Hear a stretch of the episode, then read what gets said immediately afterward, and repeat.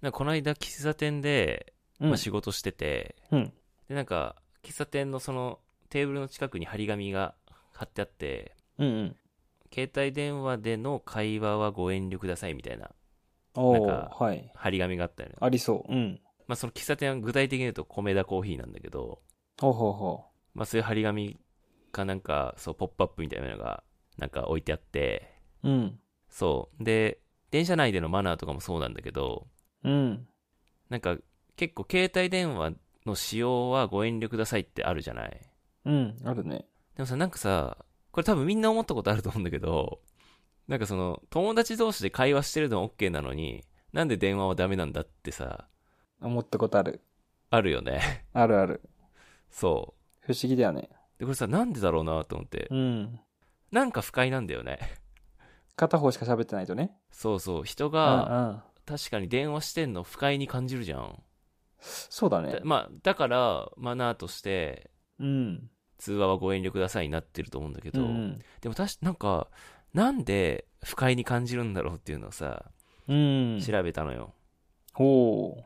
そしたら、まあ、簡潔に言うと、1対1で話してる会話は、確かにそんな、聞こえてきても、そこまで不快じゃないのに、うん。通話で話してる人の声だと、なんかちょっと不快に感じるのって、その会話に自分たちの認知機能が乗っ取られてしまうからなんだって。へえ。そっちに気を取られすぎて、もう意識せずにはいられなくなっちゃうんだって。 よ予測しながらしちゃうからね。そうそうそう。要は、うん。相手の発言は聞こえないわけじゃん。うん。その、その場にいる、電話してる側の話してるのは聞こえるけど、うん。その電話の向こうの会話は一切聞こえない状態だから、そうすると、まあ、会話がさ、こう断片的にしか聞こえてこないと。うんうん。で、そればっかりに気を取られちゃって、他に気が回らなくなっちゃうと。なるほど。自分でコントロールできないっていうのも、すごい、いなんかストレスなんだって。ああね。確かに。当人たちはこう何を話してるのかっていうのをさ、こっち側はさ、なんか理解、うん理解したい。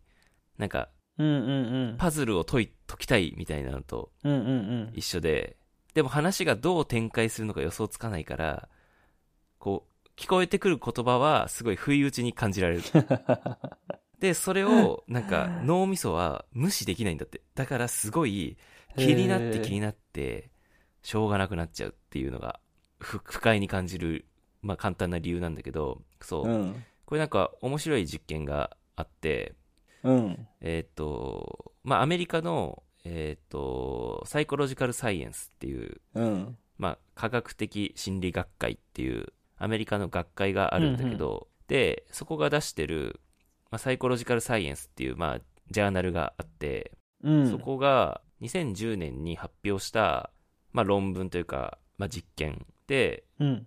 えーコーネル大学っていう、まあ、心理学者のチームが、うん。大学生24人の被験者に、まあ、注意力はい。が必要なこうタスクを与えましたと。で、そのタスクはどういうものかっていうと、なんかコンピューターを使って、なんかマウスのカーソルをこうん。う、動き回るこうドットにできるだけ近づけ続けるっていうタスク。おうーん。ゲームみたいなね。そうう。ん。このタスクをやってる間は、まあ、学生はヘッドホンが装着されて、3パターンの音声が流れるうのんね。で、一つは女性二人が携帯電話で会話する双方の声。両方、ふ両方のうん。う声。んで、もう一つが女性一人が携帯電話で会話する声。まあ片方の声、要するに。うん。うんうんで、三番目が女性一人が携帯電話で会話した内容を要約して話す声。うん。おお。この三つの音声がこう流れるヘッドホンをして、はい。で、それぞれタスクを実行してもらったと。で、そうすると、やっぱり、この2番目の、片方の声だけが聞こえたっていう学生が、うん。他の声が聞こえた学生よりも、タスクの実行結果が悪かったんだって。うん。面白いね。そうで、要は、だから注意がやっぱ散漫になるってことなんだよね。なるほど。で、この現象を、えっ、と、半分の会話、ハーフダイアログ、うんうんうん。ハーフとダイアログで、まあ、ハーファログっていう風に呼んでるらしくて。へえ、ハーフログ。まあ、ここの現象のことをハーファログって呼ぶみたいなんだけど、うん。もうか会話の半分しか聞き取れないことによって、脳はそこからこうストレスを感じて、で、無理やり、その半分を補完しようとするんだって。へえ。要は、どういう会話が行われてるかを予想予想しして、し注意力が、うん集中力が奪われちゃうと。そういう、それがハーファログ。なん。なんて繊細なんだ。そうそう。だからすごい人間繊細だなと。なるほど。このことって、なんだろう。例えばなんだけど、映画であれば、その、クライマックスになってくると、これ、一体どうなるんだろうと、最終結末がわからない状態になったりするじゃない。それと、すごく近い心理状態らしくて。あだから、そう、次どうなるんだ、ワクワあ、クなるほど。とか、あるいは、なんかハラハラしちゃうといううか、ん。そういう状況だと。でも、やっぱこの、なるほど。なんだろう、注意力が散漫になる、集中力がこう妨げられるっていうのは、例えば自動車の運転う手ん。が、同乗者が同じように携帯電話で会話してると、注意力をそがれてしまう可能性があるから、すごい危険ですよと。ああああ、でも確かにそうだなと。危ないね。うん、でも結構ありあるシチュエーションじゃない、うん同乗者が携帯電話の話してるってありえるじゃないいや、タクシーの運転手とかじゃあ危ないじゃん。そうそうそうそうだから、う。うん。ああすごいなるほどなとでうんうんうん。あともう一個面白かったのがまあなんだろうこれ音楽の魅力も少しちょっと関係しててなんかねベートーベンの音楽を聴く時って、今言ったそのハーファログ的ななんか芸術的な形式があるっていう風に言われてるらしくて、へえ。そう情報が不完全っていうのは要はうん曲がいつこのメインに入るのかっていうのがわからないはっきりわからない状態だからベートーベンの曲はなんかすごいこう人間を引きつける感覚刺激があるよと、へえ。うん、まあなんか面本白当いか嘘かわからんけど、まあ、そういうことを言ってる研究者もいるらしくて、なるほど。もう面白いなとへえ。なんかちょっと話変わるけど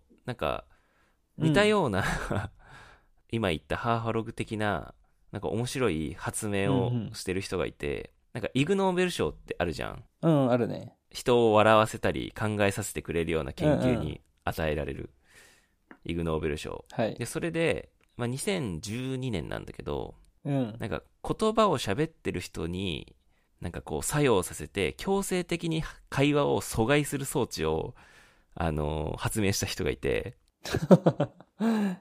そうそれはどうねいう、どういうことうん。スピーチジャマーっていう、おしゃべり妨害機っていう、あ、はい。のー発明品なんだけど、うん。これはね、産業技術総合研究所情報技術研究部門、インメディアインタラクション研究グループの栗原さんっていう人と、はい科。学技術振興機構の、えー塚田さんっていう人が発明した、うん。えー機器で、まあ、これどういうものかっていうと話し話している声をマイクで拾ってうんその約0.2秒後に、その人のつけてるスピーカーに本人の声が送られてくるという仕組みらしくて、 やだな、それ。要は自分の声がちょっと遅れて聞こえてくるっていう、ああ、山彦みたいまなあ感じ、スピーカーなのね、そう。でー。う、ん。まあ声を出すのと同時に自分にも聞こえてくるけど、ちょっと遅れて聞こえるから、そうすると、なぜかうまく話せなくなるっていうのがあ、あ、わかる。で実際になんか、それをそう装着して喋ってる人のうん。なんか動画があったんだけど、確かになんか、しどろもどろになっちゃうねなんか面白いなうん、いとや、思めっってちゃわかる。うんうんうんなんでこんな発明したんだよと思ったけど確かに。 そうそうそうまあ一応このイグ・ノーベル賞に選ばれた理由としては、なんかおしゃべりが過ぎる人をどう黙らせるかっていうなんか人類の根源的な欲求に応えようとしたっていう点が評価されたっていうふうに はいもらった理由もちょっとコメディだね。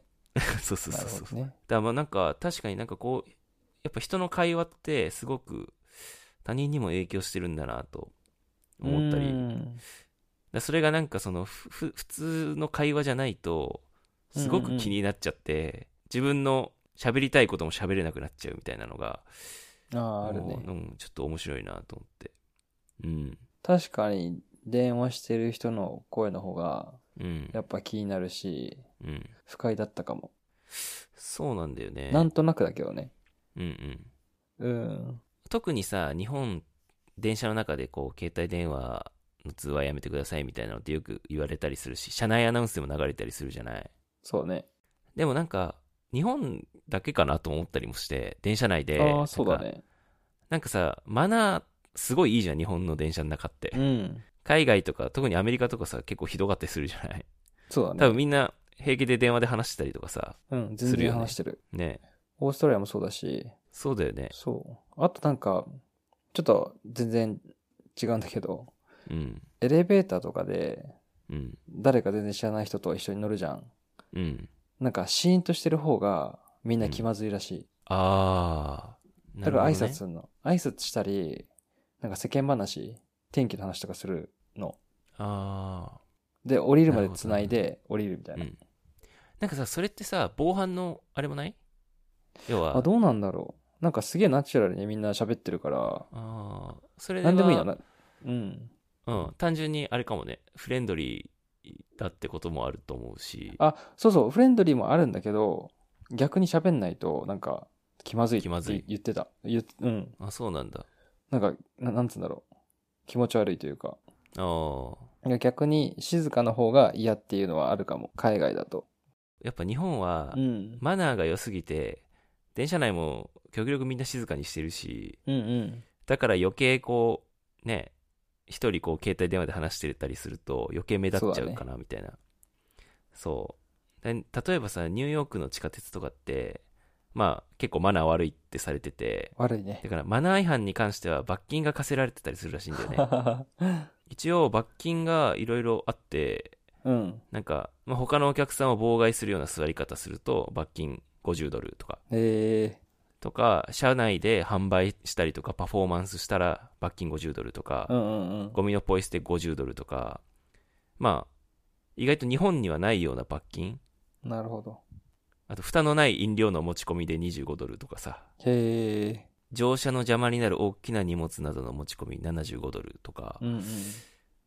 そうそう。確かに、いや、こんな罰金が課せられるぐらいマナー悪いんだったら、なんか、携帯電話の通話ぐらい気になんないよなって思ったりとかそうだね。したけど、うん。だから日本はすごい、結構被害が多いんだろうな。 そうそうそうそう。だから日本はすごい平和だかうら、ん。余計ね、さっき話したハハーファログ的うんう。なんことが起こっちゃうのかなって